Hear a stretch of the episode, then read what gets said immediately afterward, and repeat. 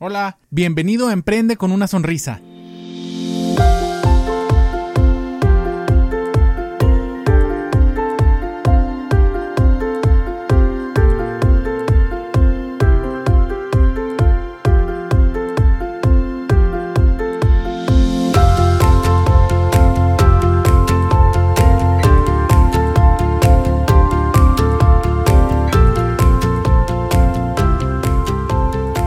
Hola amigos sonrientes? ¿Cómo están? Bienvenidos a Emprende con una sonrisa de nuevo. El día de hoy vamos a estar hablando de algo que estoy seguro que a todos nos ha pasado, eh, a ti, a mí, a tus papás, a tus amigos, a mis papás, a mis hermanos, a todo mundo, ¿no?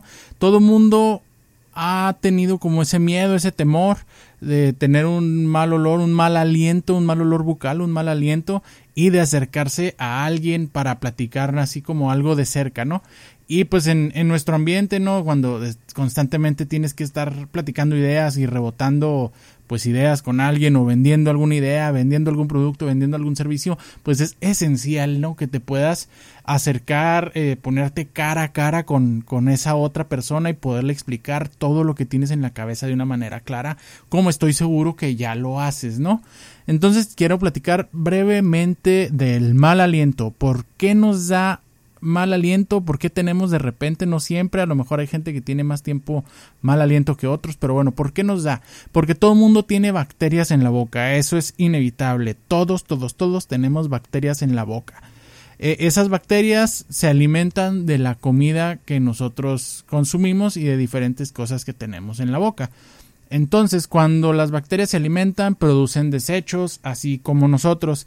Esos desechos tienen un compuesto de azufre, tienen un componente de azufre que como ustedes saben, mis queridos amigos sonrientes, el azufre, pues un azufre digamos en etapa de descomposición o, bueno, no estoy seguro si en descomposición nada más, pero el azufre tiene un olor muy particular, ¿no? Yo le digo así como, como a huevo podrido. Entonces, pues encuentran la conexión, ¿no? Las bacterias sueltan sus desechos de azufre y por consecuencia tu boca huele como a huevo podrido y por eso tenemos mal aliento. Las buenas noticias es que puedes evitar el mal aliento cepillándote mínimo dos veces al día. Mucha gente piensa que se debe cepillar inmediatamente después de comer y déjame decirte que eso no es correcto debes de comer, de, bueno, de desayunar, de comer o de cenar, depende de en qué momento te laves los dientes, esperar de 20 a 30 minutos para que el ambiente de la boca se estabilice y luego ya cepillarte los dientes y la lengua.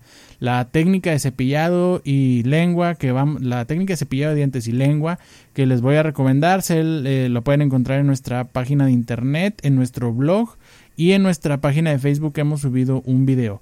Pero bueno, ¿Cómo más puedo evitar el mal aliento? Aparte de cepillarme los dientes, puedes usar enjuagues con un componente antimicrobiano. No es cualquier enjuague y por Dios, no es el enjuague Listerine ese que arde, que tiene alcohol y que parece que te estás tragando gasolina. Eh, es un enjuague con un componente antimicrobiano especial que se llama clorexidina, que no se debe de usar sin supervisión de un odontólogo porque tiene efectos secundarios.